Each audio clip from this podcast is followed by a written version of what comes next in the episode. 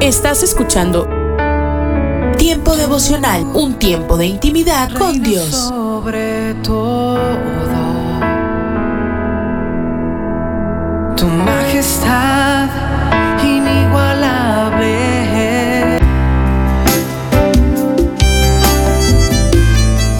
Alimento para el alma. Lecturas diarias de inspiración producidas por Radio Transmundial.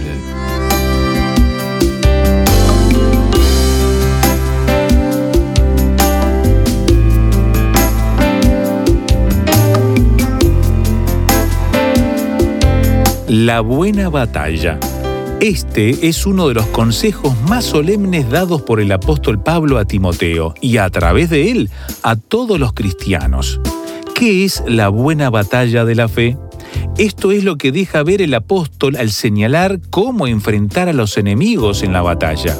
Estad, pues, firmes, vestidos con la coraza de justicia y calzados con el apresto del Evangelio de la paz. Sobre todo, tomad el escudo de la fe, con que podáis apagar todos los dardos de fuego del maligno. Y tomad el yelmo de la salvación y la espada del Espíritu, que es la palabra de Dios. Pablo compara la vida cristiana con los concursos de atletismo y en este caso con una batalla del ejército romano de esos tiempos. La vida cristiana es hermosa, pero no podemos negar que igualmente tenemos que librar una batalla constante para así permanecer firmes. Yo recuerdo que cuando era un nuevo creyente en mi iglesia, había una coral en la que tuve la oportunidad de integrar cantábamos el himno Pelea la buena batalla de la fe. A mí me parecía muy hermoso, pero no entendía que mi vida cristiana iba a ser exactamente eso, pelear la buena batalla. El apóstol Pablo exhorta a su discípulo Timoteo a apartarse del mal y en cambio a pelear la buena batalla de la fe no es nada diferente para nosotros. Tenemos que luchar contra los deseos de nuestra carne y las presiones del mundo. No debemos dejarnos llevar por la manera de pensar y actuar como la gente sin Dios. La batalla más grande que libramos es contra nosotros mismos. Meditación escrita por Carlos Perdomo, Aruba,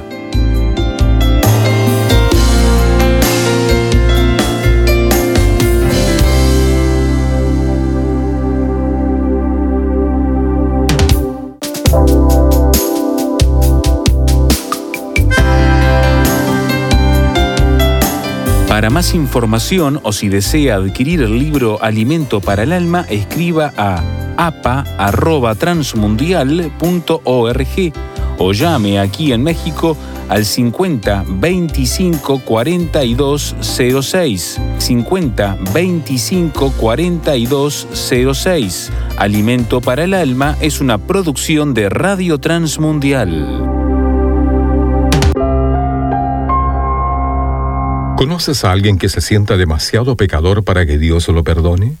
¿Cómo responde Jesús en Marcos capítulo 2 versículo 17 a esta manera de pensar?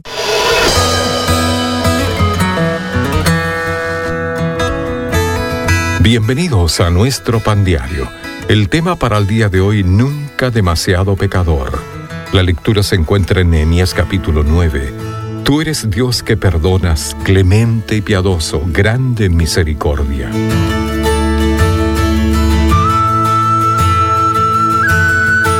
Si tocar una Biblia se prendería fuego en mis manos, dijo mi profesora de inglés de la universidad. Me sentí descorazonado. La novela que habíamos estado leyendo esa mañana mencionaba un versículo bíblico y cuando saqué mi Biblia para buscarlo, ella vio y comentó eso. Al parecer pensaba que era demasiado pecadora para ser perdonada. Aún así, no fui lo suficientemente valiente para hablarle del amor de Dios y de que la Biblia nos dice que siempre podemos buscar su perdón.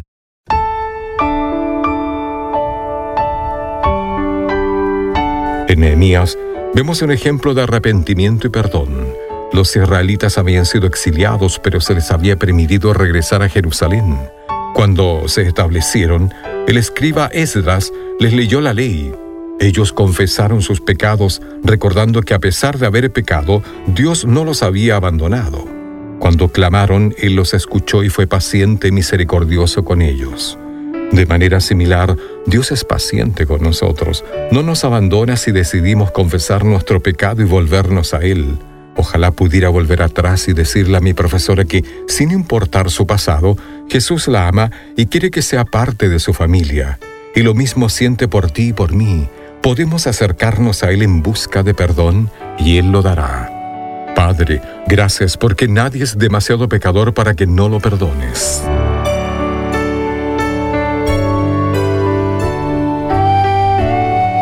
Para tener acceso a más información y otros recursos espirituales, visítenos en www.nuestropandiario.org.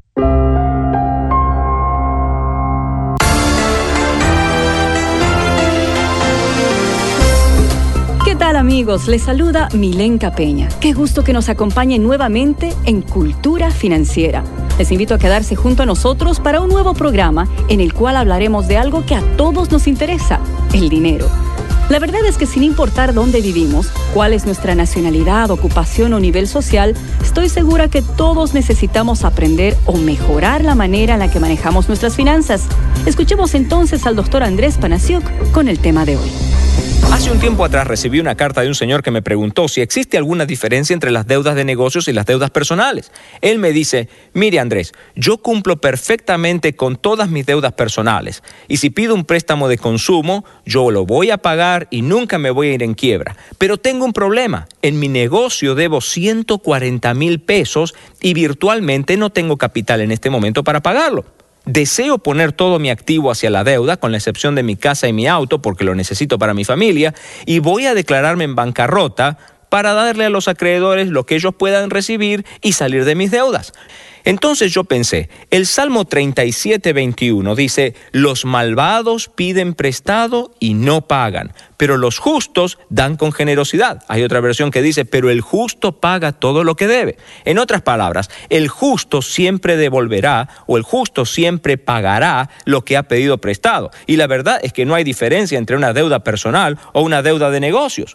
Cuando usted pide un préstamo de dinero, usted está haciendo un voto o una promesa de que cumplirá con el pago. En Eclesiastés el sabio Salomón nos dice, no te apresures, ni con la boca ni con la mente, a proferir ante Dios palabra alguna. Cuando hagas voto a Dios, no tardes en cumplirlo, porque a Dios no le agradan los necios.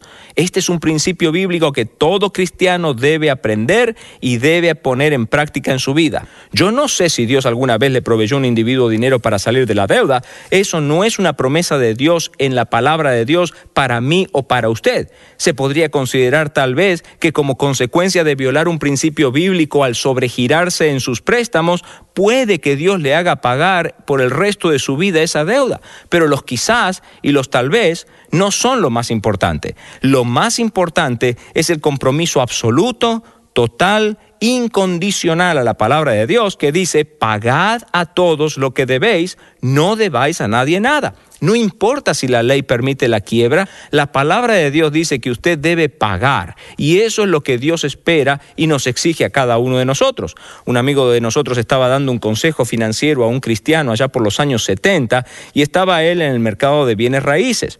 Todos sus socios se habían ido a la quiebra y lo dejaron con una deuda de más de 200 mil dólares.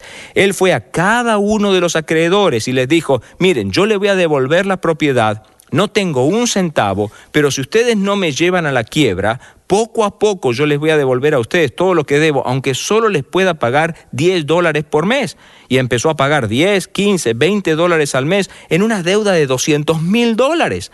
En el año 1980, la propiedad que él había devuelto a los bancos se vendió.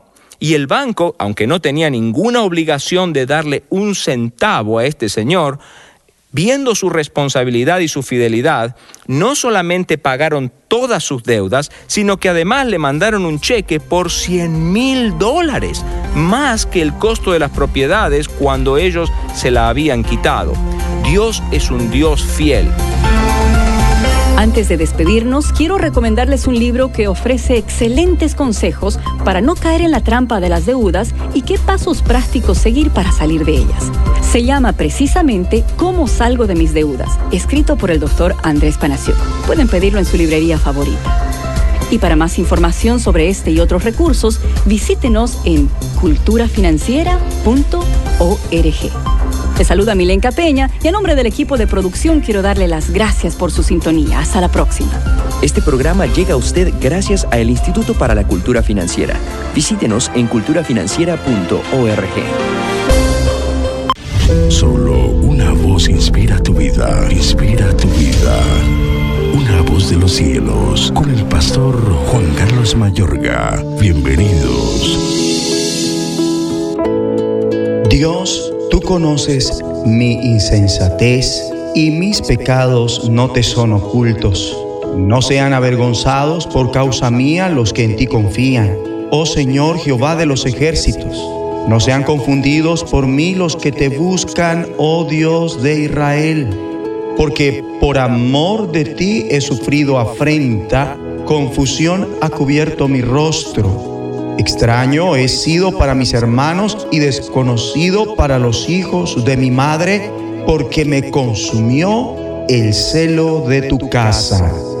Salmo 69, versículos 5 al 9. Si tu amor por tus hijos y tu deseo de ser amado por ellos es fuerte, permítete que este hecho abra tus ojos para ver cuánto nos ama y desea Dios.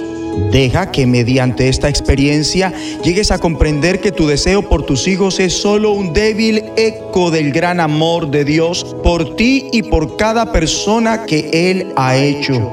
De manera que la frase Dios te ama implica que el creador eterno del universo está enamorado de ti. Si lo crees, corresponderás, reaccionarás debidamente hacia ese amor. Mi amigo y amiga, ¿en serio entiendes lo que Dios ha hecho por ti? Si es así, ¿por qué tu respuesta es tan tibia? Y hay una palabra que viene al caso. Esta es la palabra celo. Esta sobreentiende un deseo intenso o apasionado. Puede estar desviado, pero como escribe Pablo, está bien tener celo siempre que el propósito sea bueno, según Gálatas 4:18. En otro lugar dice, con celo sin negligencia, según Romanos 12:11. Quizás una buena interpretación actual de la palabra celo sería amor loco. David escribe, el celo por tu casa me consume. La razón por la que a él lo embargaba tanta pasión por la casa de Dios fue porque este era el lugar simbólico de la presencia de Dios entre su pueblo. Es más, Bien se podría decir en cuanto al celo que David expresa en este verso, te amo más de lo que puedo decir, porque estoy locamente enamorado de ti. Y estas mismas palabras se aplican a los discípulos de Cristo cuando éste limpia el templo a causa del celo por la casa de Dios, según el Evangelio de Juan capítulo 2 versículo 17. Jesús de Nazaret echó fuera a aquellos que trataban de obtener beneficios de un lugar de adoración y se aprovechaban de quienes querían acercarse a Dios. David posee pasión porque el nombre de Dios no sea deshonrado. No quiere que nadie caiga en desgracia por su causa. Dice que no sean avergonzados por mi culpa los que en ti esperan. Es conocedor de su insensatez y de su culpa, igual que yo soy conocedor de la mía. Tú sabes lo insensato que he sido, dice David, no te puedo esconder mis transgresiones. A David le inquieta que esto no acarree deshonra a la casa de Dios. Hoy en día, la casa de Dios, el templo, es Cristo y su cuerpo, es su iglesia. Entonces, nada tiene de malo sentir pasión por la iglesia. Ten celo por ver el nombre de Dios honrado hoy en su iglesia. Como pastor, le doy la mano a Pablo cuando se expresa hacia la iglesia diciendo, ojalá me toleraseis un poco de locura, sí, toleradme porque os celo con celo de Dios, pues os he desposado con un solo esposo para presentaros como una virgen pura a Cristo. Mejor dicho, por favor, soportenme. Aunque parezca yo estar un poco loco, Dios ha hecho que yo me preocupe por ustedes. Lo que quiero es que ustedes sean siempre fieles a Cristo, es decir, que sean como una novia ya comprometida para casarse, que le es fiel a su novio y se mantiene pura para él. Bueno fuera que cada uno se sintiera estimulado por esta pasión, celo por la casa de Dios, una pasión por la adoración, por esa comunión íntima, oración incesante, un interés por los mensajes y una formidable acogida a toda persona nueva que llega a la congregación donde el Señor le plantó. La pasión es algo estimulante y contagioso. Necesitamos estar más enamorados de Dios. ¿Qué digo yo? Requerimos estar locamente enamorados en la iglesia de hoy. Oremos unidos. Dios Padre, consúmeme con celo por tu nombre y por tu iglesia. En el nombre de Jesucristo de los cielos, escúchanos, será de bendición para tu vida. bendición para tu vida. Somos mujeres de esperanza. Unidas elevamos nuestras voces al Señor, orando por nuestro mundo.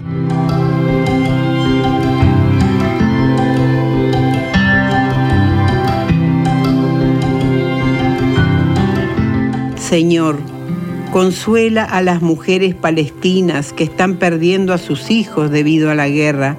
Revélate a ellas como Salvador, de modo que puedan experimentar tu paz.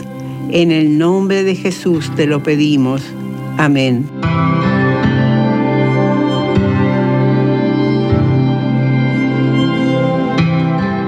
Descarga el boletín de oración con todas las peticiones del mes, artículos adicionales para sembrar esperanza en mujeresdeesperanza.org o solicítalo por WhatsApp al signo de más 598 91 610 610.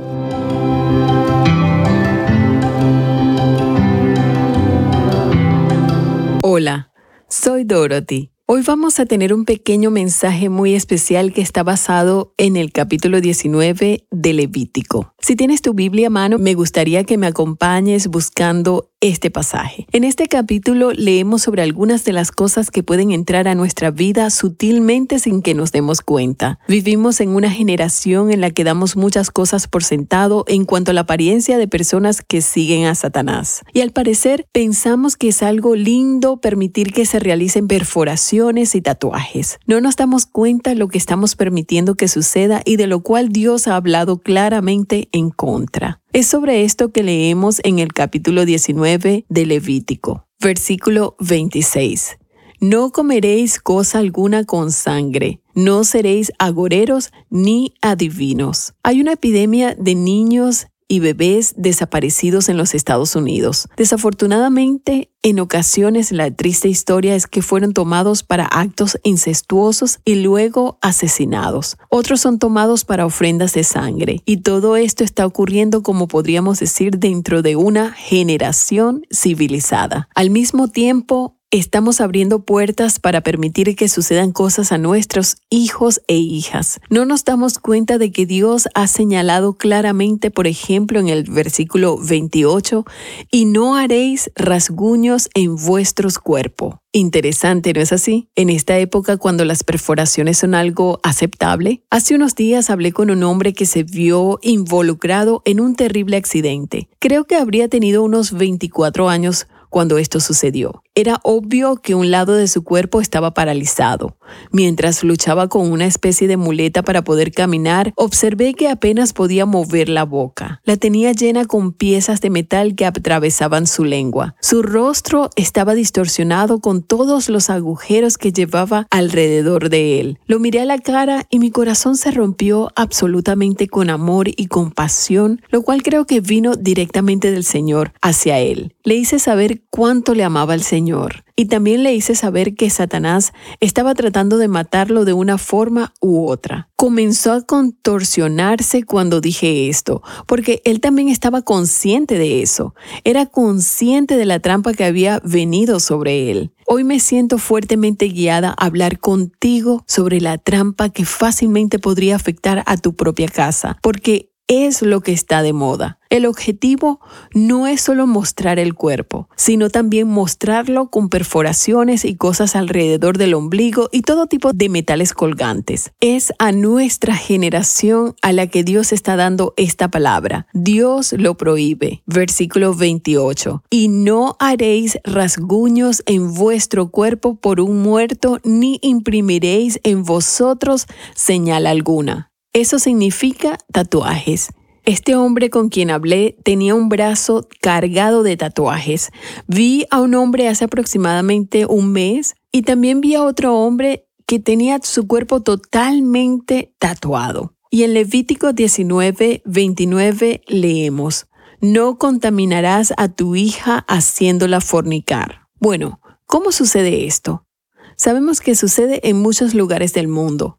He tratado con muchas personas que se encuentran en este lamentable estado. Hay quienes tal vez por un poco de alcohol o por una dosis de drogas han entregado a su hija a la prostitución. Siento una gran responsabilidad por mostrar que esto también está vinculado con el versículo 31 allí en Levítico capítulo 19. No os volváis a los encantadores ni a los adivinos, no los consultéis, contaminándoos con ellos. Yo Jehová vuestro Dios. ¿Puedo resaltar lo que esto significa? Eso significa el periódico que llega a tu casa con el horóscopo. Hablé hace unos días con una mujer que me dijo, me criaron leyendo el horóscopo. Estas son cosas que vienen directamente de Satanás. Escucha el hecho de que es Dios mismo quien dice, esto no debe ser así para alguien que ha sido apartado como hijo de Dios. ¿Te arrepentirías si como cristiano estuvieras haciendo estas cosas? Si tú no conoces al Señor, hay un libro que te ayudará a conocerlo. Se llama Tu búsqueda de Dios. Ponte en contacto conmigo y te enviaré gratis el enlace para que lo descargues. Escribe a mi correo electrónico dorothy@transmundial.org. Este libro te ayudará a entender la vida de liberación que podemos tener en Cristo Jesús, nuestro Señor.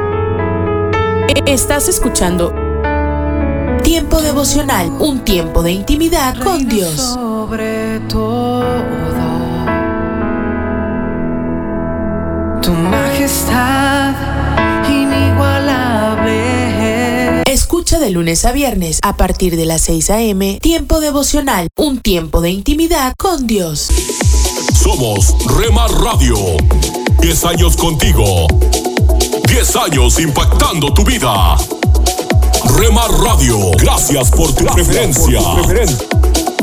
Impactando tu vida con poder.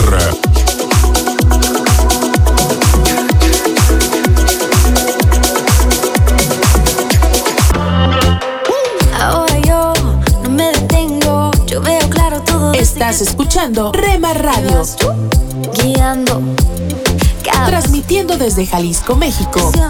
Hasta los huesos, amo la forma en que me Impactando tu vida con poder. Me das de tu vida para que Comparte nuestras emisoras con tus amigos en tus redes sociales. Al parecer, Rema Mujer. te sientes solo, ya lo sé, yo lo viví. Somos frutos Rema Kids. del espíritu en mí para ser como Jesús. Rema Grupera.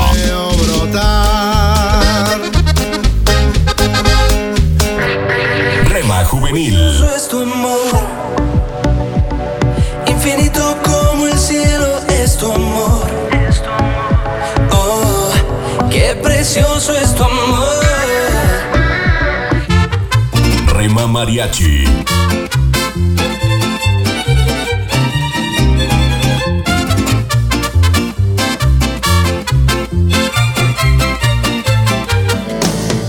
Retro Music.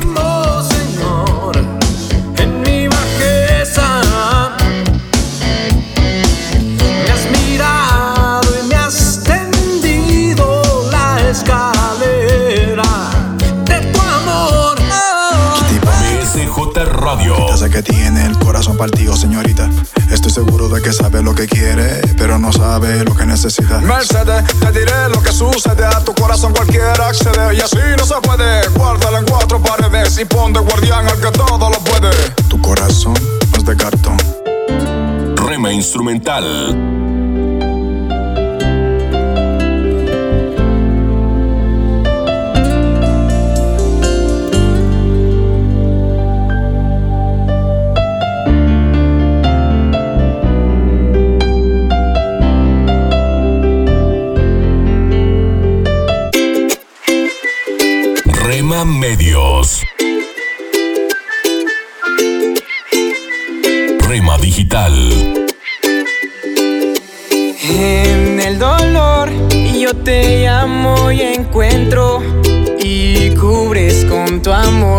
Mi corazón. Y mi ser anhela más de ti. Dios está por encima para bendecirte, abajo para sostenerte, adelante para orientarte, atrás para protegerte y a tu lado para apoyarte. Por eso te busco,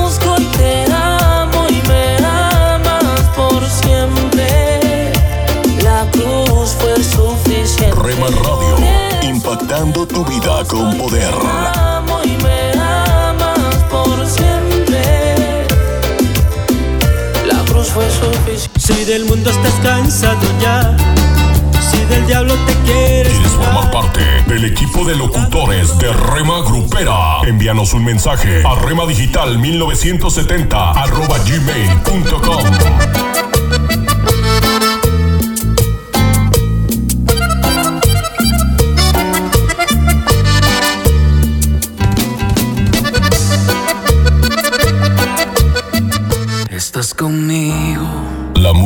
música que te relaja. Nacer.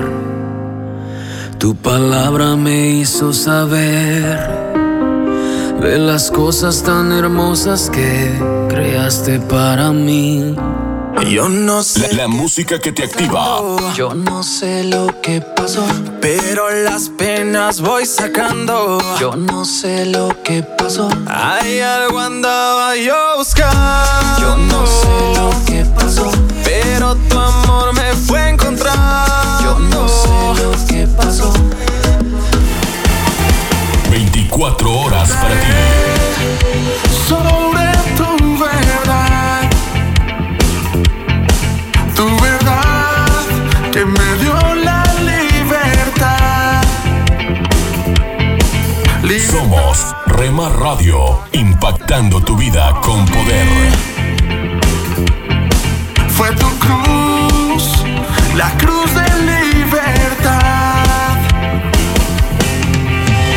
Libre soy, libre soy, libre.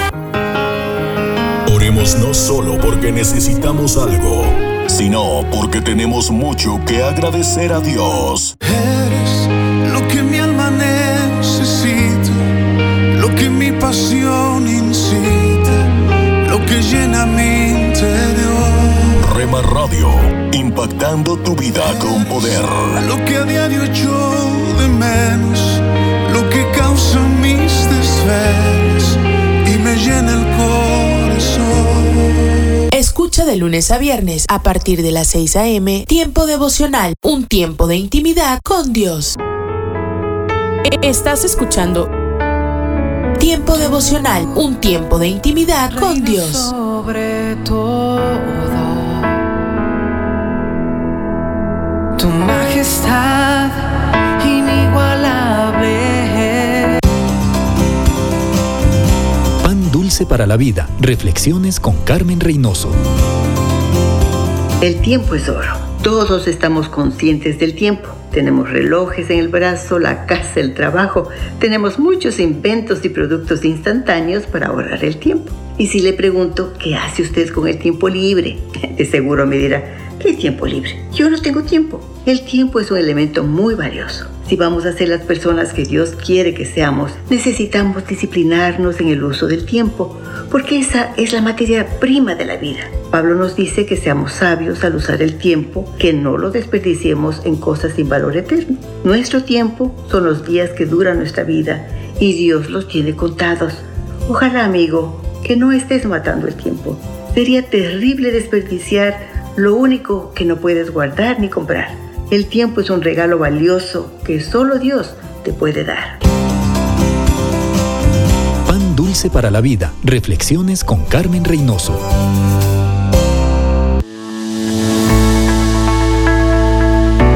Tome unos momentos para recibir ánimo y renovación con pautas para vivir. Salomón entendió que hay una relación directa de causa y efecto de las promesas de Dios y su cumplimiento. Él sabía que con casi cada promesa viene asociada esta condición.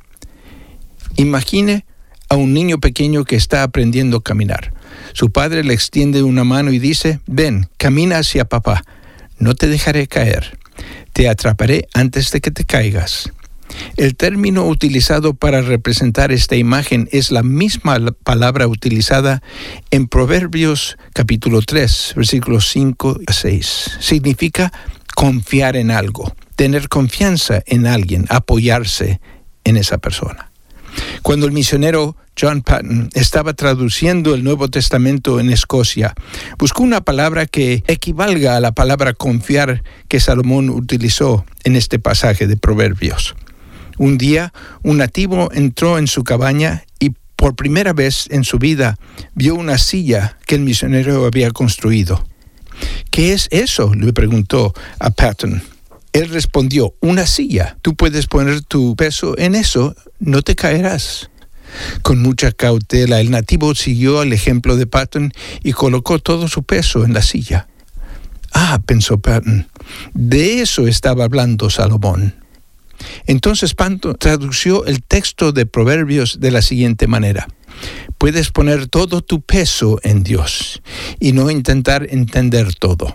Reconoce a Dios en todo lo que haces y Él dirigirá tus pasos. Hoy, como en los días de Salomón, nuestro propio entendimiento es a menudo el mayor obstáculo para confiar en Dios.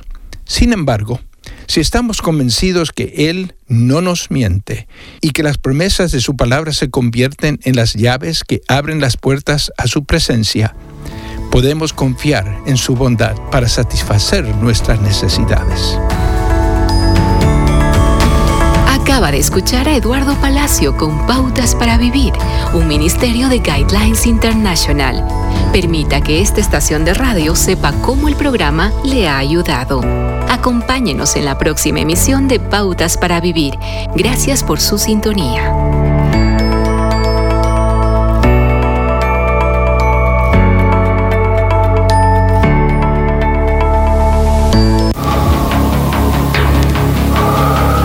En las nubes de la incertidumbre, el dolor y el desaliento, surge un rayo de esperanza en la voz internacional de la radio de Guillermo Villanueva.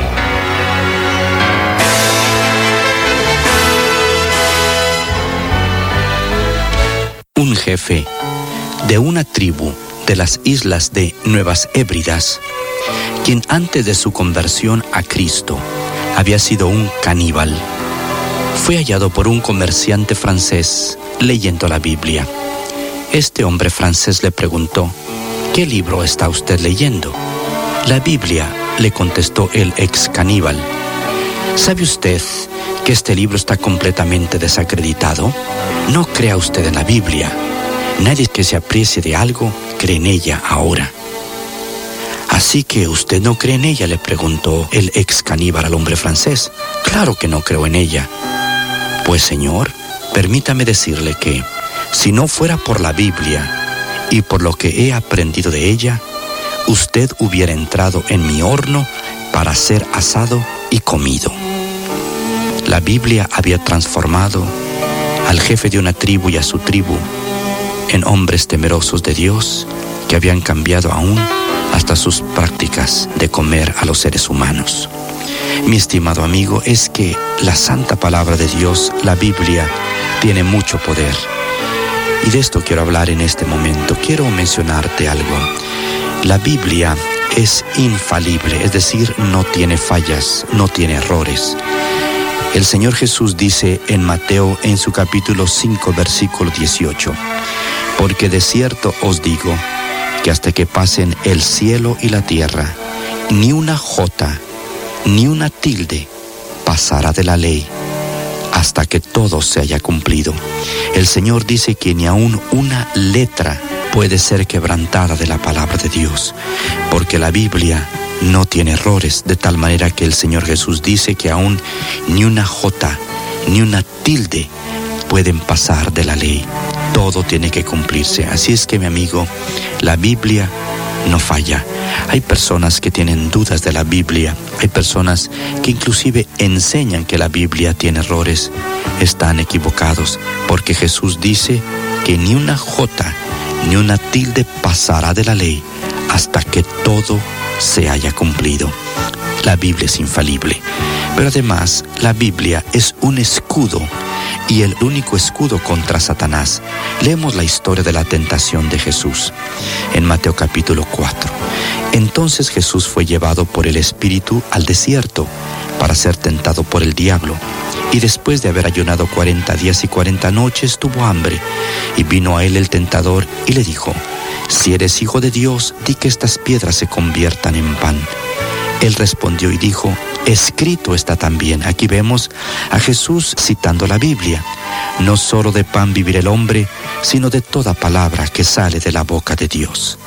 Entonces el diablo le llevó a la santa ciudad y le puso sobre el pináculo del templo y le dijo, si eres hijo de Dios, échate abajo, porque escrito está, a sus ángeles mandará cerca de ti, y en sus manos te sostendrán, para que no tropieces con tu pie en piedra. Jesús le dijo, escrito está también. Aquí el Señor utiliza la Biblia, no tentarás al Señor tu Dios.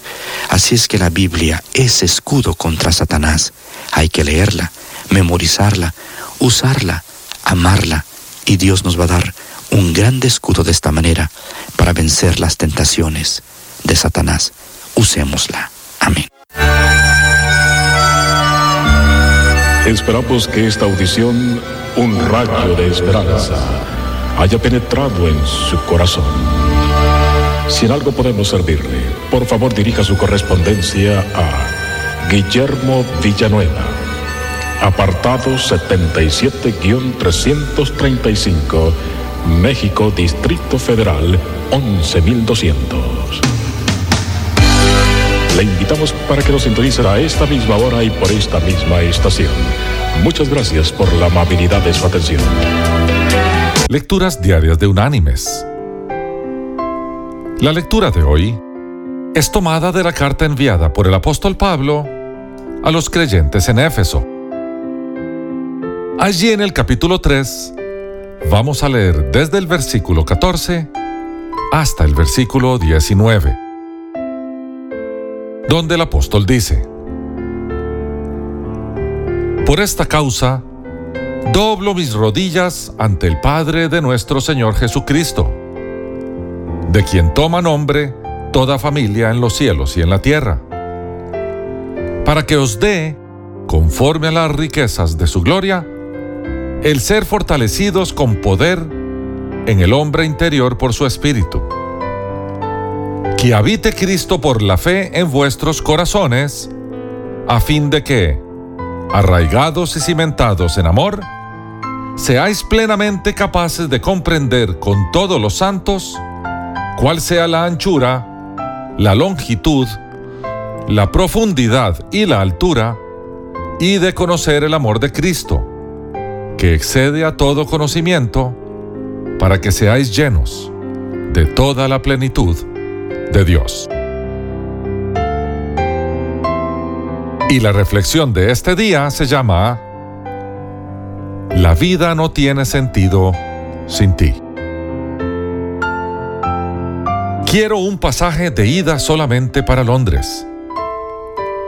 Así dijo a la agencia de viajes de Melbourne, Australia, Neil Brown, hombre de 30 años de edad. Cuando tomó el avión y comenzó el vuelo, Neil se mostró sereno. Su rostro no reflejaba ni pena ni alegría, ni angustia ni temor, sino solo la expresión del que ha tomado una decisión definitiva, la de poner fin a sus días. Cuando llegó a Gales, el punto final de su viaje, Neil cerró herméticamente las puertas de su auto, dejó el motor en marcha y se dejó morir asfixiado por el monóxido de carbono. En las manos tenía las fotografías de él y de su novia y un mechón de los cabellos de ella. Tres días antes, su novia también se había suicidado por ser imposible el casamiento de los dos.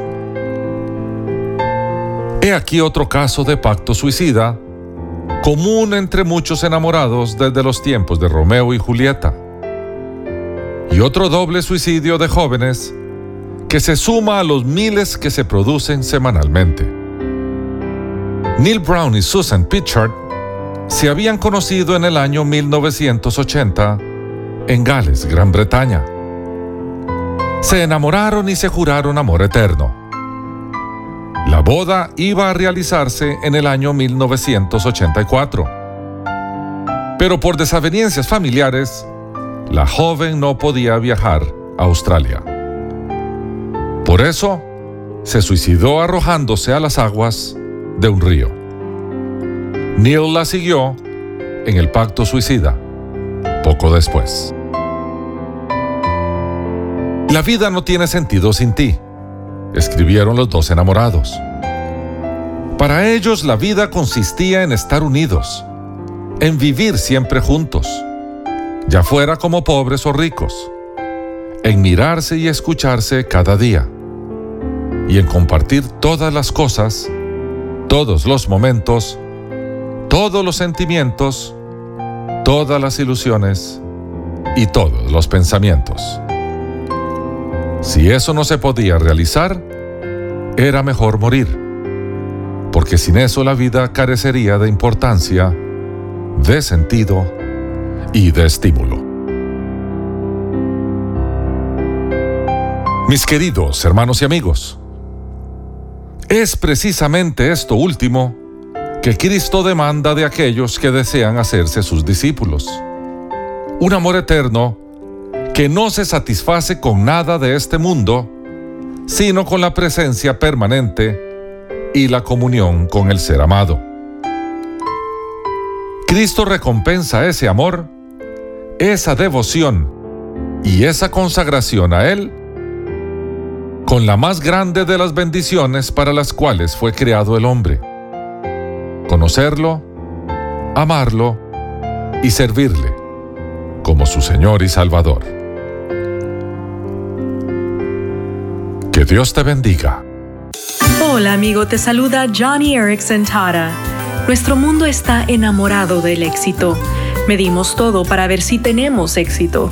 Una empresa contrata consultores, las iglesias cuentan la asistencia, incluso los niños en edad preescolar reciben calificaciones.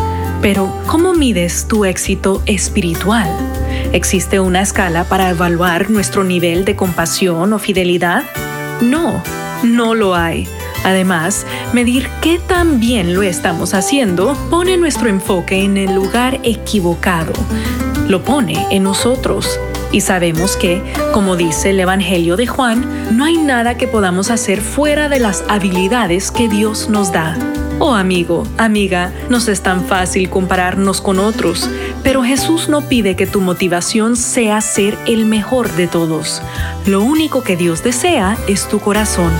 Escucha de lunes a viernes a partir de las 6 a.m. Tiempo devocional, un tiempo de intimidad con Dios. Estás escuchando Tiempo devocional, un tiempo de intimidad con Dios. Sobre todo tu majestad inigualable. Somos Rema Radio. 10 años contigo. 10 años impactando tu vida. Rema Radio, gracias por tu preferencia. Impactando tu vida con poder.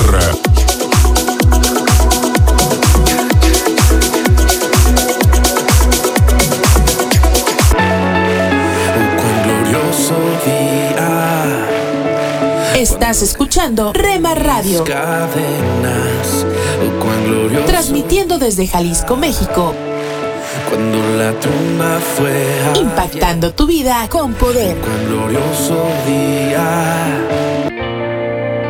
Nunca dejes de orar, porque la oración es el camino que te conecta a Jesús. Milagroso, abres camino, cumples promesas, luz en tinieblas, mi Dios, así eres. Rema Radio, impactando tu vida con poder. Milagroso, abres camino, cumples promesas, luz en tinieblas, mi Dios, así eres ¿Sabes que tenemos la opción de escoger la actitud? En la vida vamos a afrontar miles de situaciones, algunas buenas y otras malas, pero tenemos la opción de escoger la actitud con la que las recibimos. Si la situación es de las malas, entender que tal vez no sea algo personal contra ti y recordar que siempre habrá una solución. Es como cuando nos dicen que la felicidad es cuestión de actitud. Hay personas que buscan el lado positivo en todo, incluso en un diagnóstico de una enfermedad incurable. Siempre hay algo que puede bendecirnos, tal vez el hecho de depender únicamente en Dios. Para todo tenemos la opción de escoger nuestra actitud. Tendremos días en los que algunas de las cosas que hacemos se nos dificultan o nos salen totalmente mal. Entonces tenemos la opción de escoger la actitud de amargarnos o la de respirar y buscar soluciones para lo que ocurrió.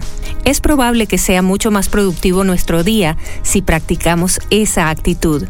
Si alguien nos dice algo que nos hiere, tenemos la opción de resentirnos, ¿verdad? Pero también tenemos la opción de preguntarles por qué y conversando dejarles saber que nos hirieron. Tal vez descubramos que no fue la intención o las razones por las que hicieron algo que nos hirió. Cuando nos guardamos las cosas por no hablar sobre ellas al momento, se van cargando de frustración. Al permitir que eso suceda, se pueden acumular con otras acciones que sentimos que nos hieren. Tenemos la opción de escoger una mejor actitud para no estallar luego. Todo lo que se acumula puede llegar a estallar. Y es porque al guardar las cosas se acumulan con otra frase que nos pareció hiriente, con otro hecho que nos dolió. Luego hay un día en el que algo salió mal y la misma persona nos dice algo y cuando respondemos estamos trayendo toda esa carga acumulada. La manera es no dejar que pase mucho tiempo para hablar sobre algo que nos hirió. Es tan importante la comunicación para todas las relaciones. Debemos escoger la actitud. Es la opción que tenemos. Cada pregunta que tengamos acerca de algo que pudo haber sido interpretado como hiriente, hay que hacerla tan pronto como nos sea posible. Es probable que solo sea un malentendido, una mala interpretación de las palabras o acciones de alguien. Por tanto, recordemos que tenemos la opción de escoger la actitud y luego conversarlo para llegar a acuerdos. Es la mejor manera de cuidar toda relación. Como dice Efesios 4:32, sean amables unos con otros, sean de buen corazón y perdónense unos a otros, tal como Dios los ha perdonado a ustedes por medio de Cristo.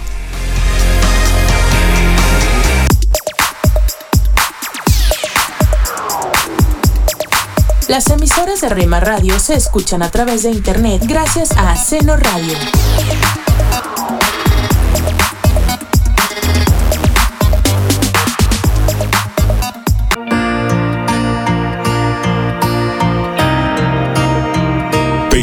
Escuchar la programación especial para los varones de lunes a viernes de 8 a 9 pm. Yo no temeré a tu lado. Rema Radio, transmitiendo desde Jalisco, México, impactando tu vida con poder. Yo sé que esta vez yo lo lograré. Pues he dado el poder para vencer pase por valle de sombra o de muerte, aunque mil y diez mil caerán a mi lado, a mí no llegará. Búscanos en Facebook, Facebook, www.facebook.com, diagonal, remaradios MEX. www.facebook.com, diagonal, Rema Radios, MEX.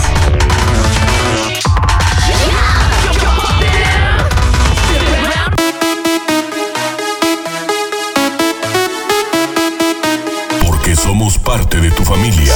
Corazón quiere no latir más. Somos una más en tu hogar. Te dominará.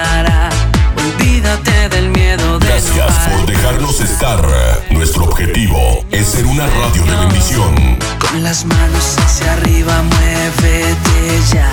Buena música, La alegría del cielo bajar. buen contenido. No puedes callar esta fiesta. En Rema Radio, impactando tu vida con poder. Ven que la fiesta sigue. Si es para Dios, no pares. Corre, no te retrases. Escucha de lunes a viernes a partir de las 6 a.m. Tiempo devocional, un tiempo de intimidad con Dios. Estás escuchando Tiempo devocional, un tiempo de intimidad con Dios. Sobre todo, tu majestad inigualable. Presentamos La Buena Semilla, una reflexión para cada día del año. La buena semilla para hoy se encuentra en Mateo 15:8. Jesús dijo, Este pueblo de labios me honra más, su corazón está lejos de mí. Y en Lucas 6:46, ¿por qué me llamáis Señor, Señor, y no hacéis lo que yo digo? La reflexión de hoy se titula ¿Valores cristianos sin Cristo? ¿Qué queda del occidente cristiano cuando ya no es más cristiano? Si no queda nada, somos una civilización muerta, escribió un filósofo ateo. Muchas personas, incluso ateas, reconocen los valores morales que Jesús enseñó y que caracterizaban su conducta. Humildad, amor, bondad, verdad, rectitud, abnegación, amor al prójimo, pero rechazan a Jesús y no conocen su obra salvadora. Si el valor de su mensaje todavía es apreciado hoy, ¿por qué no es recibido verdaderamente? Los que escuchaban a Jesús se sorprendían de las palabras de gracia que salían de su boca. Lucas 4:22. Pero poco a poco, reprendidos en su conciencia, trataron de matarlo. Finalmente Jesús fue crucificado. Mi amigo, rechazando a Jesús, el hombre demostró su estado de rebelión contra Dios. Al dar a su Hijo para pagar la deuda por nuestros pecados, Dios reveló su inmenso amor. Además, si creemos en su amor, Dios nos da un corazón nuevo, nos hace capaces de seguir a Jesús. El que reconoce su fracaso en el plano moral y cree en Jesús como su Salvador, recibe una vida nueva capaz de reproducir los caracteres morales de Jesús. Leamos los Evangelios y veremos a Jesús en su actividad incesante haciendo el bien.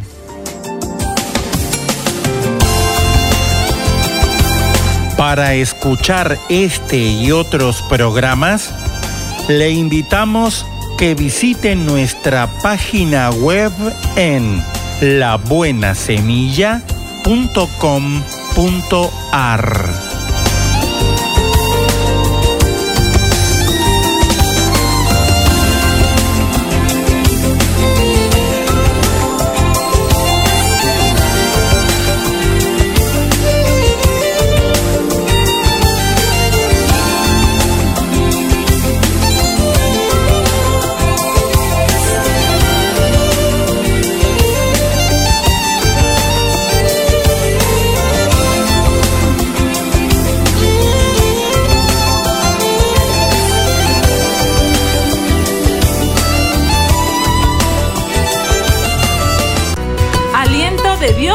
mi familia.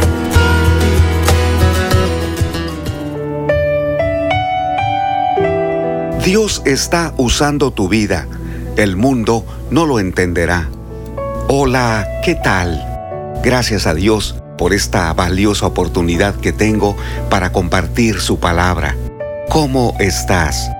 Con todo mi corazón deseo y oro que tu vida sea triunfante, que en medio del dolor, las preocupaciones o cualquier vicisitud, el Señor te conduzca por delicados pastos. Desde el primer día que tienes un encuentro con el Señor, trabaja contigo de tal manera que comienza una transformación. En tu mente te da nuevos pensamientos. En tu corazón te da nuevas intenciones. En tu espíritu, porque te reconcilias con Él y renueva día a día tus fuerzas. Es seguro que otros se han dado cuenta que Dios está produciendo cambios en tu fe. Si alguno de los que te conoce, en tu trabajo, otros familiares o amigos aman y conocen al Señor, entienden lo que te sucede. Te felicitan, te alientan a continuar y oran por ti. Pero los que no quieren conocer al Señor, aquellos que se resisten a escuchar su palabra, que les importa más la comodidad del mundo que seguir los valores del reino de Dios, te observan y te menosprecian. Declaran, pobre muchacho, pero no saben que Dios está usando tu vida. Por confiar en Dios, te mueves en una dimensión espiritual, celestial y eterna. Tu vida gira en torno a la voluntad de Dios. No eres esclavo del temor, de la ansiedad y de pasiones desordenadas. Eres libre del pecado porque la gracia de Dios se mueve en ti. Pero no todos lo entienden. Es más, la mayoría no está de acuerdo. Por eso Jesucristo oró por sus discípulos y estoy seguro también considera tu vida. En Juan capítulo 17, versículo 14, oró al Dios eterno diciendo, Yo les he dado tu palabra y el mundo los aborreció, porque no son del mundo, como tampoco yo soy del mundo. Causó tanto impacto esta oración que el apóstol Juan registró en el capítulo 17, versículos 14.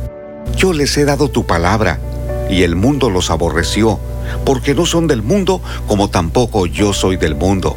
Una vez más, en el versículo 16, Jesucristo le dijo a su Padre eterno, no son del mundo, como tampoco yo soy del mundo. Luego rogó lo siguiente, santifícalos en tu verdad. Tu palabra es verdad.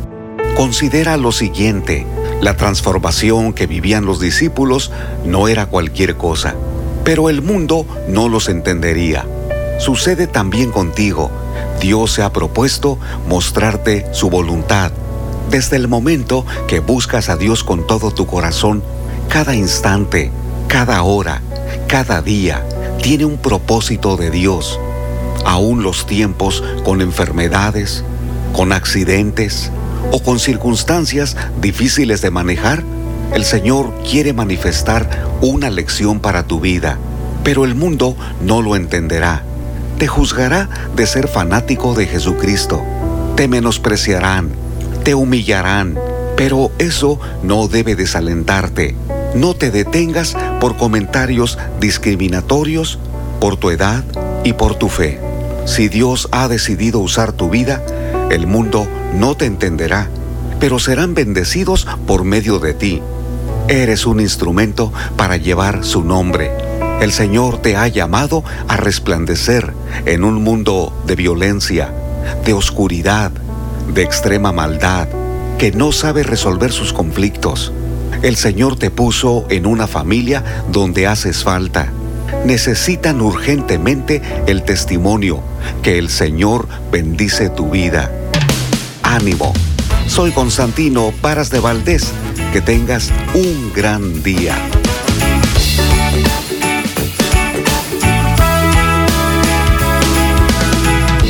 Cada mañana al despertar. Un mensaje a la conciencia. Momento de reflexión en la vida diaria Escúchelo hoy en la voz de Carlos Rey. En este mensaje tratamos el caso de un hombre que descargó su conciencia de manera anónima en nuestro sitio conciencia.net y nos autorizó a que lo citáramos como sigue. Hace 16 meses mi esposa decidió separarse de mí. Me dijo que era porque ya no me quería, pero yo creo que era más porque yo en ese momento estaba sin empleo, sin dinero para poder aportar a la casa. Cambié el número de mi móvil y no he vuelto a hablar con ella ni con los niños porque ella me decía que yo los maltrataba psicológicamente por preguntarles cómo estaban y por qué no me llamaban. Ella solo me llamaba para pedirme dinero. He tomado la decisión de mudarme a otro país para hacer una vida nueva y un futuro para mis niños. Espero su consejo.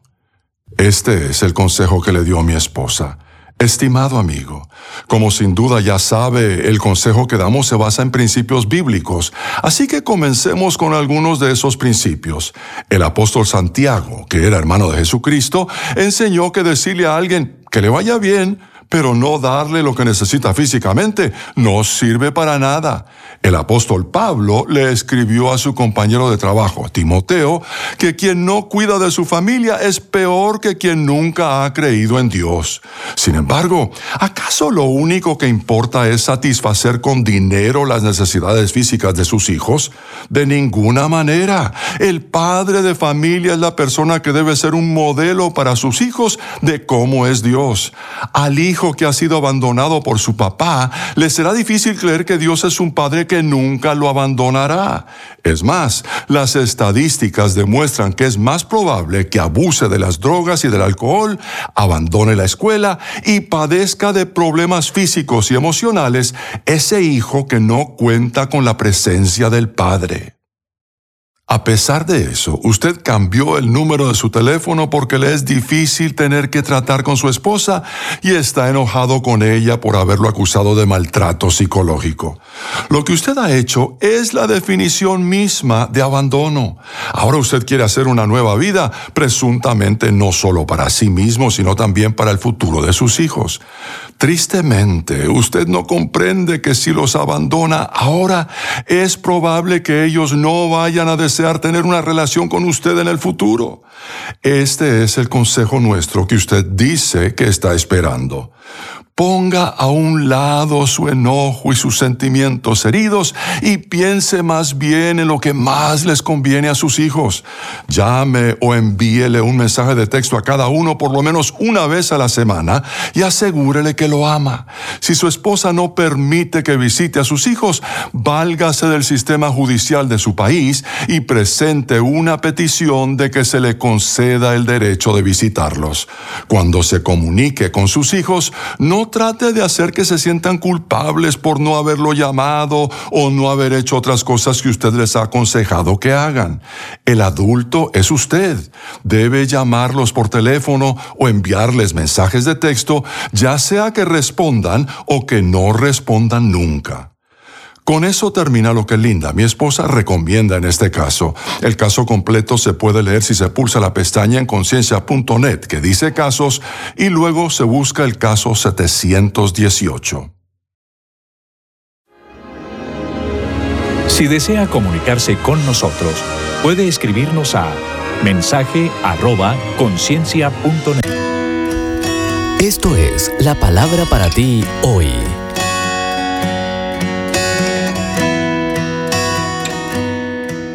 La palabra para ti hoy es un enfoque personal saludable, cuarta de una serie de cinco escrita por Bob Gass. En Salmos 25:15 leemos, Mis ojos están siempre hacia Jehová, porque Él sacará mis pies de la red. Hannah Whitehall Smith escribió, no sirve de nada que nos examinemos y retoquemos el resultado con la esperanza de mejorarlo. Lo que el Señor quiere que hagamos es que nos deshagamos de ellos. En el proceso de examinar tu carne y sentirte miserable, eres propenso a pensar que estás siendo humilde, sincero y espiritual. Pero la única manera espiritual y segura de lidiar con tu naturaleza carnal es asignándola al archivo para ignorar y anclar tu atención y tus expectativas exclusivamente en el Señor. David entendió cómo funcionaba ese principio cuando dijo, mis ojos están siempre hacia Jehová, porque Él sacará mis pies de la red. Si mantienes tu vista en tus pies, en tus debilidades y fracasos, y en la red, tu carne no regenerada, que te tiene enredado, no podrás liberarte de la trampa. Simplemente terminarás más enredado. Solo Dios, unido a tu cooperación, puede liberarte de la trampa de la carne. Mantener tus ojos siempre enfocados hacia Jehová. Esa es la forma divina de darte la victoria. Escucha otra vez lo que David declaró. Siempre tengo presente al Señor, nada me hará caer. Me has dado a conocer la senda de mi vida. Me llenarás de alegría en tu presencia y de dicha eterna a tu derecha. Eso en Salmos 16, 8 y 11. Tu trabajo es sencillo, aunque no es necesariamente fácil tienes que ignorar tus deseos carnales y mantenerte enfocado en Jesús y su trabajo es transformarte a través de su majestuoso poder.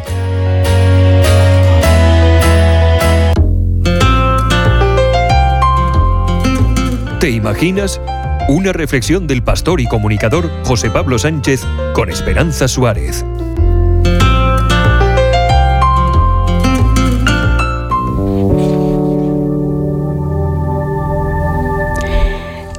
Flowers nació fruto de una relación entre dos adolescentes que apenas podían hacerse cargo de él. Así que creció con su abuela hasta que ella enfermó y lo reubicaron en una familia de acogida. En los siguientes 10 años de mi vida, pues esta fue como un viaje lleno de constantes desafíos, cuenta Tyron. Como noches de encierro en el sótano, aporreando la puerta para que me dejaran salir, escuchar que nunca llegaría a ser nadie en la vida o tener que robar leche y cereales para llenar el estómago. Un día, con 10 años, supo que su padre había sido asesinado de un disparo. Me cansé de escuchar que yo acabaría igual que mi padre muerto o en la cárcel. Pasé por tres hogares de acogida, un centro de tratamiento, ocho centros comunitarios, un reformatorio y finalmente el centro juvenil más grande del estado de Missouri. Sabía que aquella era mi última oportunidad, relata Flowers. Quería hacer las cosas bien, pero no sabía cómo. Había aprendido a mostrar buena cara mientras que por dentro estaba roto de dolor. Un día el joven discutió en el autobús con alguien que conocía. Quiso evitarlo y bajó del autobús, pero él sacó una pistola y le disparó en el hombro, el cuello y las manos. No sentía ningún dolor, pero quedé paralizado al instante. Aquella noche estuve a punto de morir. Cuando me dijeron que no volvería a caminar, lo único que rondaba en mi cabeza era encontrarlo y vengarme, recuerda Tyron. Tyron le preguntaba a Dios, ¿por qué a mí? Y Dios le habló del perdón. Supe que para ser perdonado y tener una relación personal con Dios, primero debía perdonar al hombre que me disparó. Pero todavía tenía dudas en mi corazón. ¿Por qué viví todas esas cosas? ¿Para qué me había salvado Dios? Cuenta Flowers. El joven consiguió una beca para la universidad donde escribió un ensayo sobre el sistema de justicia juvenil y tuvo que volver a los centros en los que había vivido. Recuerdo un niño que me conmovió con su Era tan increíble que pensé que mentía, dice Tyron. Averigüé que era cierta, pero los responsables del centro tenían otra versión. Me pareció un engaño y le pedí explicaciones. Me abrió su corazón por una razón poderosa. Compartimos la misma celda, me dijo. Al salir del centro, Tyron cuenta que se encontró con una mujer que le animó a trabajar con estos niños porque pensaba que él tenía un don y hasta el día de hoy él cree que ella era un ángel. En ese momento supe qué iba a hacer el resto de mi vida. La dedicaría a trabajar con chavales en riesgo de exclusión social, cuenta Flowers. He aprendido que cuando cooperas con Dios para hacer su perfecta voluntad, no hay discapacidad que lo impida. Hoy Tyron es abogado y dirige su propia organización dedicada a transformar a jóvenes urbanos con alto riesgo de exclusión en los líderes del mañana y su misión es infundirles esperanza.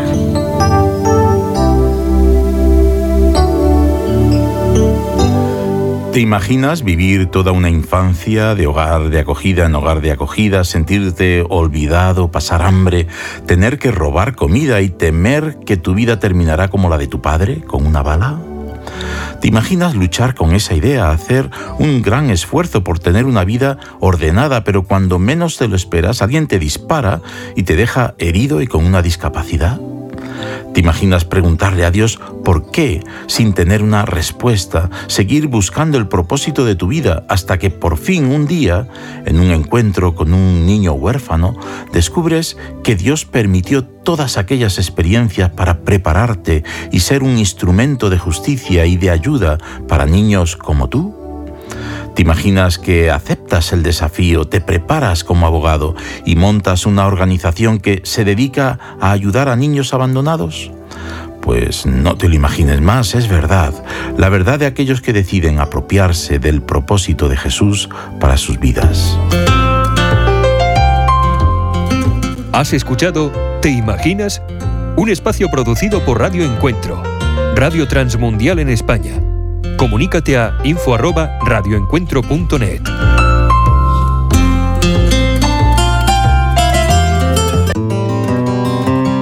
Sucedió tres veces en mi casa, un adolescente aprendiendo a manejar, con toda la angustia que eso conlleva, no para ellos, sino para nosotros. Y tres veces llegamos a esa pregunta una y otra vez. Papá, ¿puedo usar el carro? Debo decirte que tuve emociones encontradas al respecto y muchas preguntas como ¿hasta dónde vas a llegar? ¿Cuánto tiempo vas a tardar? ¿A dónde vas? ¿Con quién vas? Tenía miedo de entregarle esa tonelada de metal mortal a un hijo adolescente. Y probablemente haya algunas razones, ¿verdad? Bueno, a menudo mi esposa me pedía mi carro y cuando lo hacía le daba las llaves, sin hacer preguntas, no tenía miedo de que mi esposa lo manejara. Claro, la había visto manejando. Manejaba muy bien, al menos tan bien como yo, probablemente mejor. Por supuesto, entregar las llaves se reduce a una pregunta fundamental. ¿Puedo confiar en ti con algo tan grande? Quizás para ti en este momento esa es la decisión más importante que tienes que tomar. Hoy quiero tener una palabra contigo acerca del tema la pregunta fundamental. Nuestra palabra para hoy de la palabra de Dios viene de Romanos capítulo 8 versículo 32 en el Nuevo Testamento. Pablo presentó esta ecuación. El que no escatimó ni a su propio Hijo, sino que lo entregó por todos nosotros, ¿cómo no habrá de darnos generosamente junto con Él todas las cosas? La lógica de Pablo aquí es simplemente superficial. Dios ya había dado lo más caro que podía dar. Él dio a su Hijo por nosotros. Si Él dio a su Hijo, puedes tener la confianza de venir a Él con cualquier necesidad, porque puedes confiar en Él para cualquier cosa. Esa declaración en realidad responde a la pregunta fundamental de ser un seguidor de Jesucristo. Después de que todo el mundo se disipe, puedes resumir tus decisiones en la vida cristiana en cinco palabras. ¿Se puede confiar en Jesús? A eso se reduce todo. Esa es realmente la pregunta fundamental para ti si nunca te has entregado a Cristo. ¿Se puede confiar en Él? Puede ser que en este momento tus manos estén agarrando una parte muy importante de tu vida, la que nunca has podido entregarle a Jesús como Señor y líder de tu vida. Sabes que necesitas hacerlo. Simplemente no puedes Recuerdo cuando una mujer joven me dijo, amo al Señor con todo mi corazón, iría a donde Él me pida que vaya, pero no puedo entregarle a Donald. Ese joven era muy importante para ella. ¿Cuál es tu Donald en este momento? Oh, has abierto muchas áreas al control de Dios. Pero esta última, esta área fundamental, es particularmente aterrador entregarla.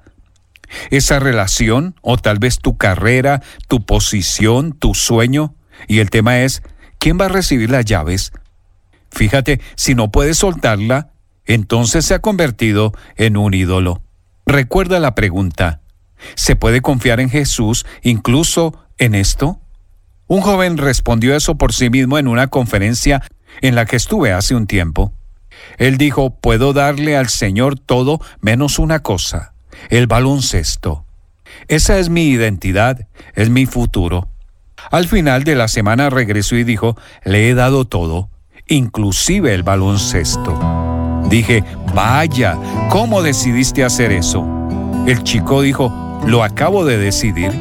Si él me amó lo suficiente como para morir por mí, él nunca me haría mal. En palabras de la Biblia, si Él entregó a su Hijo por nosotros, ¿no nos dará Él todas las demás cosas? Sí, claro que se puede confiar en Él. Aquí está el panorama. Tu mano está bien cerrada. La mano de Jesús está abierta diciendo, confía en mí. ¿No estás cansado de esta batalla? Cambia la lucha de resistir a Cristo por la paz de confiar en Él. Tus manos están demasiado temblorosas para sostener algo tan importante. Y tal vez, por toda la religión y el cristianismo que has tenido, nunca has puesto tu vida, tu alma, tu eternidad y tu pecado en las manos de Jesús. De hecho, las manos de Él son las únicas en las que se puede confiar. Una palabra contigo de Ran Hatchker lectores de la Biblia, bienvenidos a la sinopsis de la Biblia.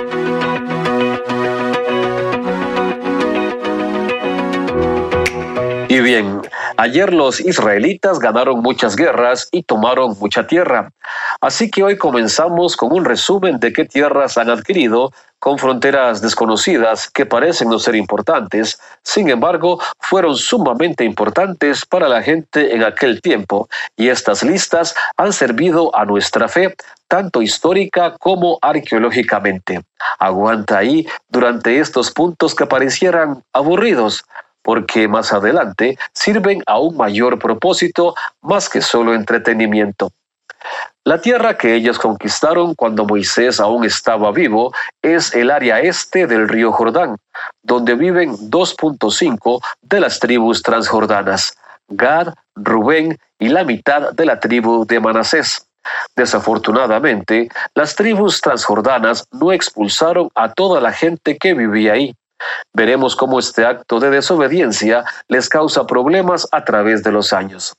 Cuando cruzamos el río Jordán dirigiéndonos al oeste en la tierra prometida, vemos las áreas conquistadas por Josué. Luego de toda esta conquista, Josué ya está de edad muy avanzada, pero Dios dice que no ha terminado con él. Todavía hay más tierras que tomar, así que él no va a morir todavía.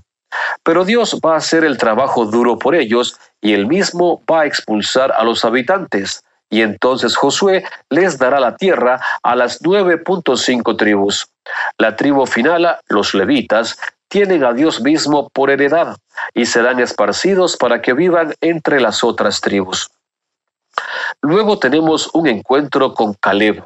Él es el otro espía que junto con Josué, 45 años atrás, le creyeron a Dios cuando espiaron esta tierra.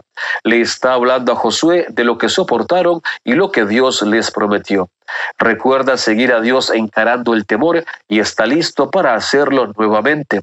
Aún a la edad de 85 años, quiere ir y luchar en contra de los anaquitas, los gigantes en la tierra, y tiene éxito con la bendición de Josué y la dirección de Dios. Judá es por mucho la tribu más grande, así que les toca la parcela de tierra más grande. Casi todo lo que les toca es desierto, pero por el lado positivo están en el borde con Jerusalén. También les toca la tierra rica en minerales del Mar Muerto. Por cierto, cada vez que la palabra Newe aparece, se refiere al desierto. Como Caleb es parte de la tribu de Judá, su herencia cae dentro de lo que les asignaron. Hay una parcela prometida a él, por la cual él pide ayuda y promete que quien conquiste esa ciudad se podrá casar con su hija. Probablemente era considerado un honor el ser el premio mayor para el guerrero que conquistó la ciudad más difícil en la tierra. Su sobrino Otoniel la conquista y la hija de Caleb tiene una petición.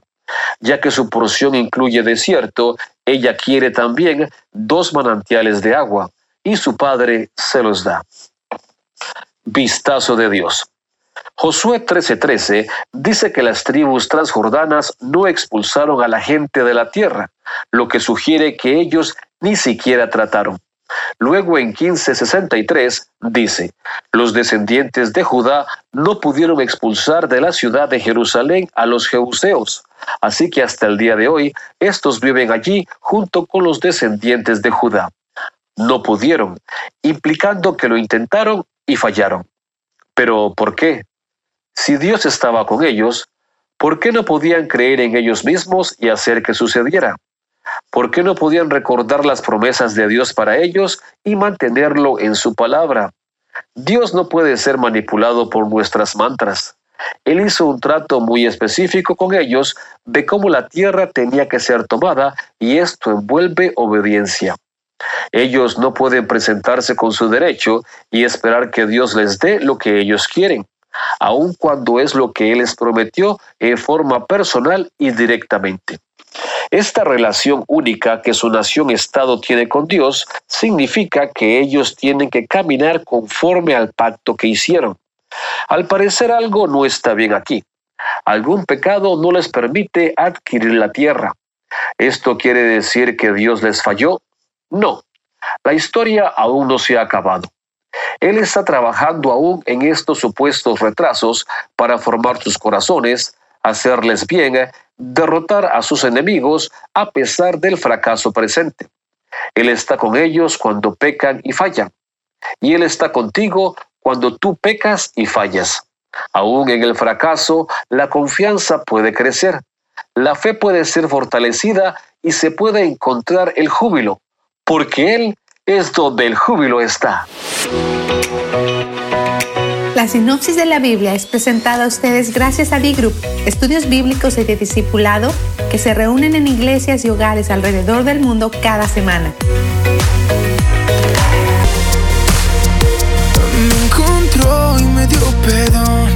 Estás escuchando Rema Radio. Transmitiendo desde Jalisco, México. Ahora sí que hago Impactando tu vida con poder. en tu corazón. Quiero siempre.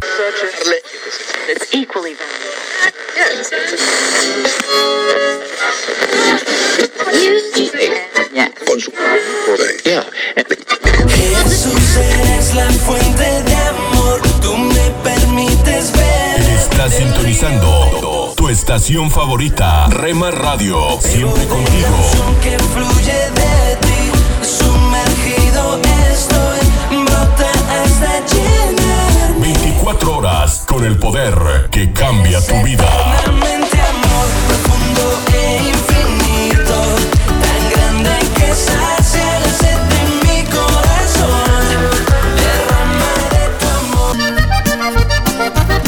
Escucha las emisoras de Rema Radios a través de Tuning y Seno Radio. Y en nuestra página web remarradios.witsai.com diagonal radios. encontrarás. En tu ser un dulce canto gozarás. En tu casa, en tu carro, en la oficina, con tus amigos, donde estés. Estamos en la red. Rema Radio.